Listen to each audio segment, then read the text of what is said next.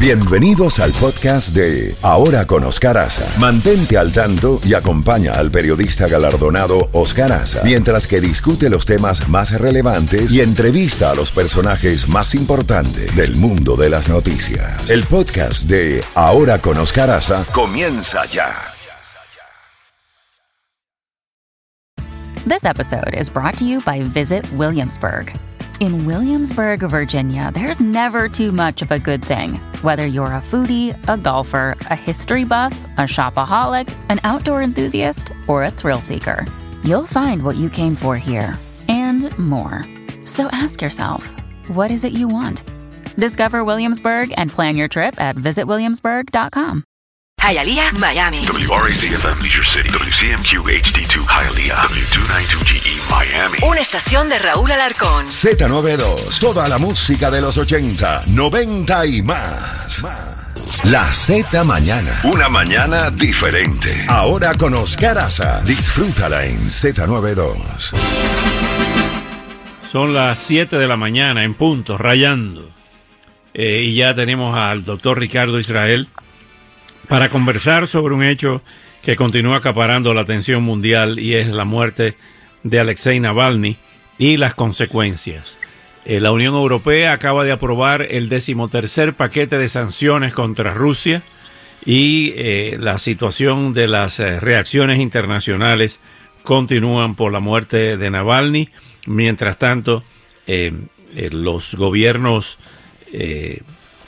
copartícipes de las ideas del Kremlin, como es el caso de la dictadura cubana, del caso de Venezuela, eh, el caso del propio Lula, han asumido una actitud de desconocer la noticia de Navalny.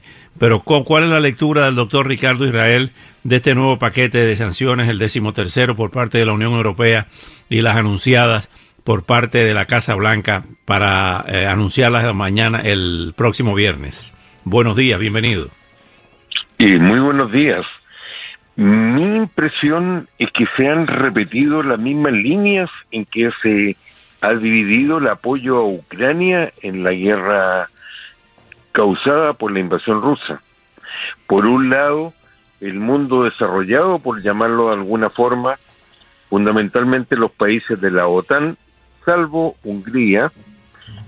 Por el otro lado, bueno, los países de la, de la OTAN, también Japón, Australia, Nueva Zelanda y en el continente integrante de la OTAN, Canadá, hay un gran silencio entre medio de muchos de muchos países, no hay una acción como se ve en otros casos por parte de la justicia internacional, porque uno ve que esto no es un hecho aislado, esto se ha repetido desde hace bastante tiempo con una serie de disidentes a la línea política tomada por eh, Vladimir Putin, realmente a partir de su elección.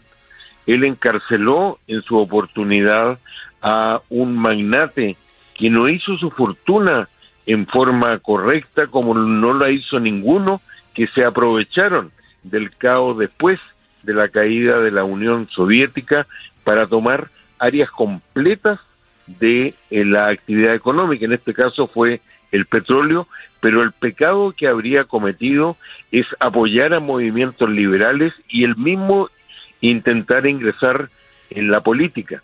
Fue condenado a una larga sentencia por ese delito económico de 10 años y el mensaje fue claro para todos los oligarcas, que mientras apoyaran a Putin y no se metieran en política, por llamarlo de alguna forma, eh, no podían tener su fortuna en mala vida. Y hasta la invasión de Ucrania casi todos vivían fuera de Rusia, pero a quienes quebraron con él fueron atacados y particularmente sufrió el Reino Unido porque tres o cuatro de ellos fueron asesinados, y digo tres o cuatro, porque en un caso todavía no hay pruebas para la justicia británica absolutamente contundentes por haber quebrado políticamente con él. Lo menciono por los intentos de asesinato que sufrió Navalny, que en un acto de extrema valentía regresó a como testimonio de su oposición y para encabezar la oposición regresó a, a Rusia, siendo inmediatamente arrestado y sufriendo esta larguísima condena de prisión, hasta desapareciendo alguna vez dentro del sistema carcelario para terminar siendo encontrado en la más terrible de las prisiones cerca de eh, cerca del círculo ártico.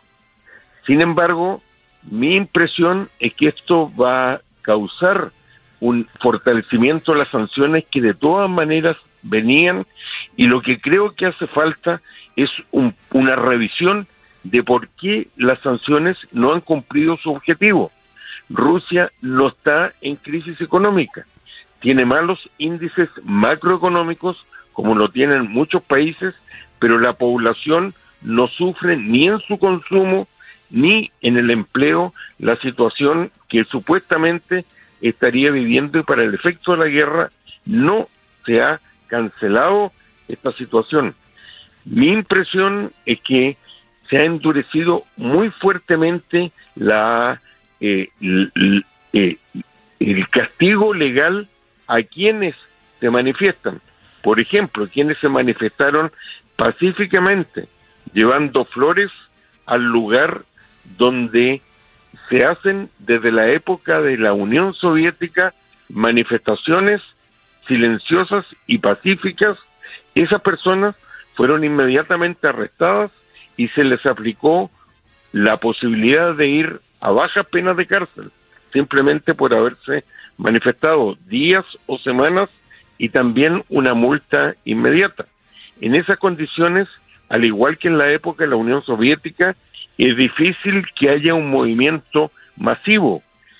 Sin embargo, la llama de Navalny no va a morir, ya que su esposa, como ha ocurrido en otras circunstancias, recordemos a la señora Violeta Chamorro en Nicaragua, que hoy día volvió a ser dictadura desde hace, ya digamos más que hoy día, hace bastante tiempo con Ortega. En esos casos es la esposa, la mujer, también que toma la bandera de la persona asesinada, también ocurrió en Filipinas, y ha dicho que abandonará su vida privada para encabezar en homenaje a su marido lo que allí ha ocurrido. Ahora bien, viendo ese modus operandi repetido en Venezuela, repetido en Nicaragua, eh, deberíamos preocuparnos en el caso de María Corina Machado por la integridad física de María Corina Machado en Venezuela? De todas maneras, yo creo que mucho influye el hecho de que Estados Unidos está de tal modo dividido, está de tal modo polarizado, que en el Medio Oriente no cumple la disuasión que se espera de sus ejércitos.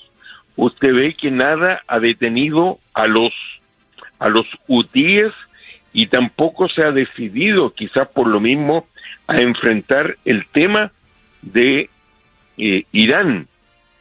Y por eso es cada vez más difícil de entender, salvo por razones de política interna, que estén intentando detener al ejército de Israel cuando está a punto de obtener la única posibilidad de victoria.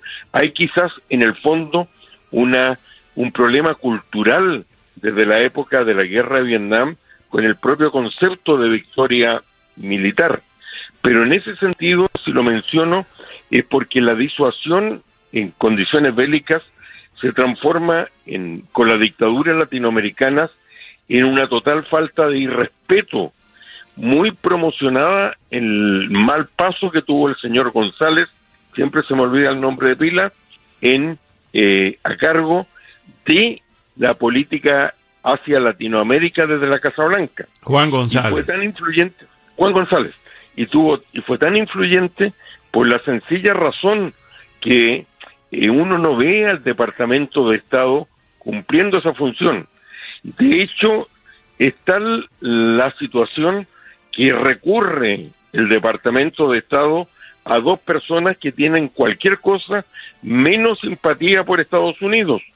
Lula hoy día le va a mencionar Blinken, que es el secretario de Estado, que sea una especie de, de, portador del mensaje de la potencia al dictador Maduro, y por el otro lado también habían recurrido nada menos que a Petro en Colombia. Esa situación de irrespeto también la vimos en la cumbre de las Américas, donde el presidente de Chile llegó a cuestionar en su propia casa a algo que legalmente lo, bien, lo han hecho todos los presidentes que han tenido cumbre de las Américas, que es invitar, dejar afuera a quienes no consideran como demócratas, en este caso era la dictadura cubana. En esa situación hay una especie de irrespeto porque no hay consecuencia a la falta de compromiso. La dictadura venezolana es también crimen organizado. Sus códigos no son los de la política, sus códigos no son los de Maquiavelo. Tiene una oposición funcional que le ayude y que presentó la acusación que en definitiva inhabilitó a María Corina Machado. Tienen a la justicia como colaboradoras y, y, al igual, y ahí hay una hermandad con el estalinismo, para imponer penas como un servicio administrativo de la propia dictadura más que utilizar.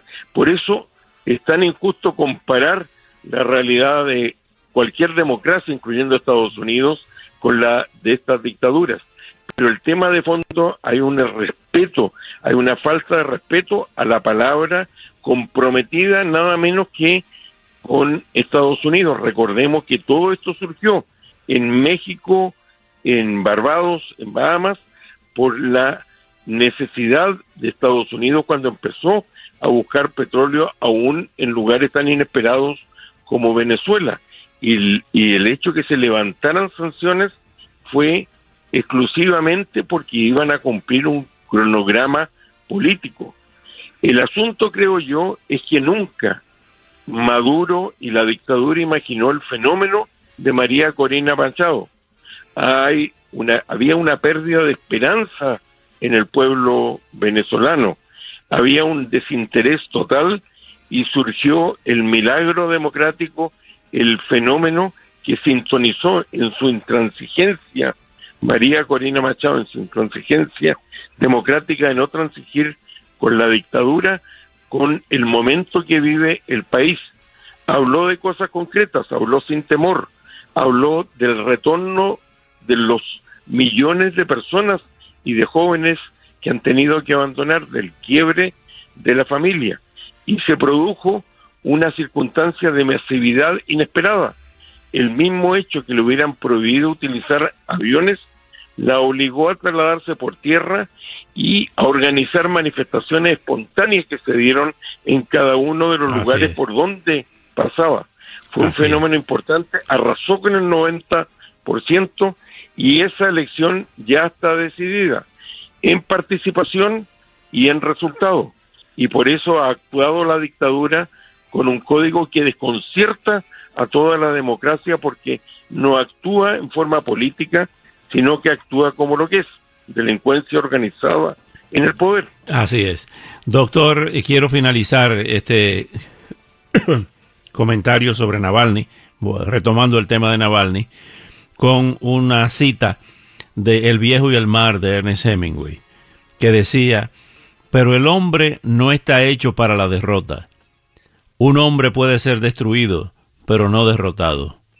Con eso cerramos el comentario de Navalny como homenaje a ese adalid de la democracia o de la democratización en Rusia. Muy oportuno y yo creo que va a ser recordado como esos disidentes, porque con ellos comparable que con enorme valentía enfrentaron todas las dificultades, pero el mensaje, y usted hace bien al citar a Hemingway, va a ser siempre recordado.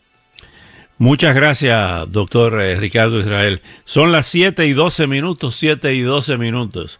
Sanciones de la Unión Europea para Rusia, sanciones de Estados Unidos que se van a anunciar este próximo viernes contra el régimen de Vladimir Putin.